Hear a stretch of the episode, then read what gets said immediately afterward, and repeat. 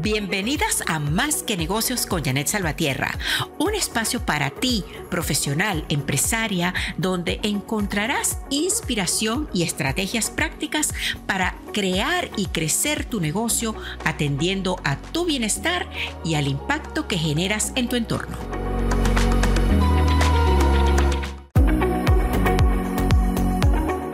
Bienvenidas a Más que Negocios con Janet Salvatierra, un espacio para ti, profesional, empresaria, donde encontrarás inspiración y estrategias prácticas para crear y crecer tu negocio atendiendo a tu bienestar y al impacto que generas en tu entorno. Feliz momento presente. Me da mucho gusto saludarte y darte la bienvenida al primer episodio de nuestro podcast. Sí, nuestro podcast, tuyo y mío, porque la propuesta es que tú también participes con preguntas, sugerencias sobre temas, sobre invitados, opinando sobre lo que te gusta del podcast y también lo que podemos mejorar. Si ya tienes tiempo siguiéndome, sabes que más que negocios es la evolución de Por esta ventana, el show que por casi cinco años tuve entre la radio y YouTube. Y bueno, aunque seguiremos saliendo en YouTube con una versión de este podcast que incluye video, quisimos darle, bueno, un, giro al show para hacerlo más ágil y también más enfocado en los temas que le interesan a las empresarias conscientes. Hoy, un, un concepto, por cierto, que hay que aclarar. Una empresaria consciente en nuestra definición es la que, además de generar ganancias con su negocio, tiene un propósito con ese negocio que incluye el impacto positivo en el entorno de dicho negocio. Esto es, en otros individuos, como por ejemplo sus empleados, sus clientes, en las comunidades, en la sociedad donde, la donde el negocio hace vida y opera, y por supuesto en el planeta, mediante la incorporación en los procesos del negocio de criterios de eh, sostenibilidad, de regeneración todos los que emprendemos un negocio propio lo hacemos por alguna buena razón o por varias de ellas. Autonomía en los horarios, mayores ingresos, un cambio en la profesión, para expresar una pasión o un talento postergado hasta ese momento. Otros lo hacemos por necesidad, como yo, por ejemplo, porque tras perder la vista física, eh, pues ya no pude trabajar al nivel que, digamos, mi empleador estaba acostumbrado de mí. Y antes de que me encerraran en una oficina corporativa y me alejaran de los clientes, pues yo decidí irme y abrir mi propio negocio. Así de simple. Bueno, lo importante es que uno tenga claro por qué quiere montar su propio negocio. ¿Cuál es el objetivo que quieres alcanzar con tu negocio? E inmediatamente entonces contestar una serie de preguntas clave, dándote pausas, por supuesto, para reflexionar y contestarlas. Preguntas tales como ¿qué va a ofrecer el negocio? ¿Cómo lo voy a crear? ¿Cómo voy a producir eso que va a ofrecer el negocio? ¿Quién, además de mí, se va a beneficiar o impactar positivamente, como yo prefiero decir, con este ofrecimiento de mi negocio? Cuánto me cuesta y cuánto puedo ganar con este negocio, costos desde el punto de vista económico. Y finalmente, ¿cuándo? ¿En qué momento del tiempo mi negocio va a operar? Porque no es lo mismo ahora que dentro de tres años o, eh, no sé, eh, un periodo de arranque que necesites para tu negocio. Bueno, Todas estas son preguntas muy razonables que no se necesita ser un genio para hacérselas, pero quizás responderlas sí requiera de algún tipo de investigación o de apoyo especializado. Te voy a contar el caso de Clara. Clara es una empresaria de origen colombiano con quien tuve el gusto de trabajar ya hace unos años. Clara tiene muy buen gusto para decorar y ambientar eventos y era la encargada de, pues, de arreglar y de ambientar todos los eventos sociales de su extensa familia, bodas, bautizos, aniversarios, la cena de acción de gracias o la celebración de la graduación.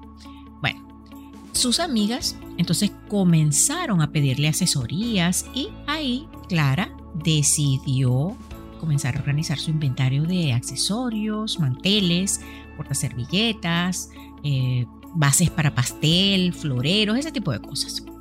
Para un día de San Valentín, por cierto, una amiga le sugirió, le, invitó a rentar una carreta en un centro comercial para vender allí arreglos de flores y de chocolates. Clara haría los arreglos y su amiga pues se encargaría de los chocolates. Y entonces compartirían el costo del alquiler en el estanquillo del mall y por supuesto las ganancias, ¿no? Bueno, ¿qué creen ustedes que pasó? Clara vendió todo y hasta quedó comprometida a hacer unos arreglos extras para personas que quedaron encantadas y que la habían recomendado. Hasta aquí, todo muy bien. Pasado el momento y la euforia, pues Clara y su amiga se sentaron a sacar cuentas. En primer lugar, estaban agotadas porque entre los preparativos de los productos, el transporte, estar paradas de pie todo el día atendiendo al público, pues terminaron exhaustas. Luego, desde el punto de vista económico, aunque habían vendido toda la producción, pues habían comprado insumos muy costosos, similares a los que típicamente tú compras para tu casa o para regalar, y no tomaron en cuenta que para vender pues hay que comprar con otros criterios. Así que perdieron plata. Y la guinda del pastel, el marido de Clara, quien al final de tanto corre, corre y trabajo, tuvo el atrevimiento de criticarle su iniciativa y decirle que mejor se ocupara exclusivamente de los eventos de la familia. ¿Qué tal? Una joya, ¿verdad? Pero no vamos a perder el enfoque hablando de este personaje, de este señor.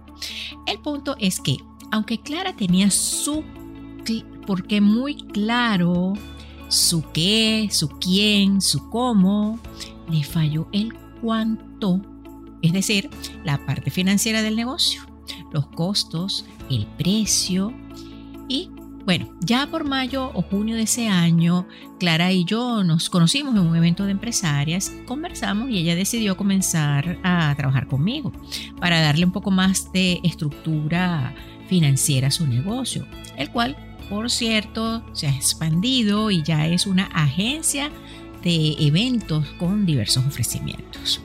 Bueno, el punto de esta historia es que, chicas, hay que asesorarse en lo que no somos tan buenas, en lo que nos cuesta comprender o hasta en lo que nos da miedo, necesitamos contar con un apoyo. En mi caso, por ejemplo, les puedo decir que el apoyo especializado que busqué tenía que ver con los aspectos legales y los impuestos. En el caso de Clara, pues el asesoramiento vino por el lado de los costos y los precios. Y te pregunto, ¿cuál es el área en tu caso en la cual necesitarías asesoría? Te invito a volver a escuchar este episodio, a anotar las preguntas que hice al principio y a que te sientes enfrente de esas preguntas y con honestidad. Identifica cuál es la que te cuesta responder. Cada una de estas preguntas se responde con una estrategia, una estrategia que puede ser de posicionamiento, de finanzas, de ventas, de comunicaciones. Bueno, investiga, lee, busca apoyo especializado. Nadie nace aprendido, como dicen en mi país. Y apoyarte en el conocimiento de otros que ya lo han logrado te facilitará y te acortará el camino hacia el éxito empresarial.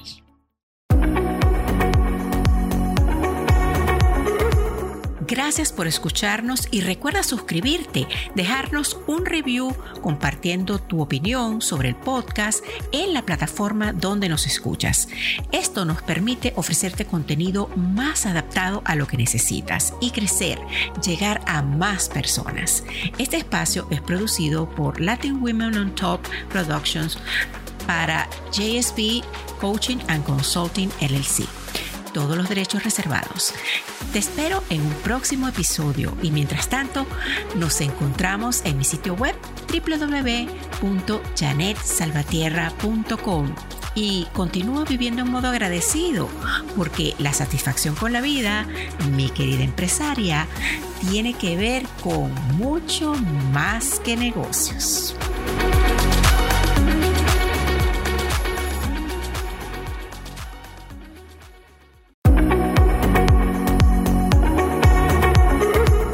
Gracias por escucharnos y recuerda suscribirte, dejarnos un review compartiendo tu opinión sobre el podcast en la plataforma donde nos escuchas.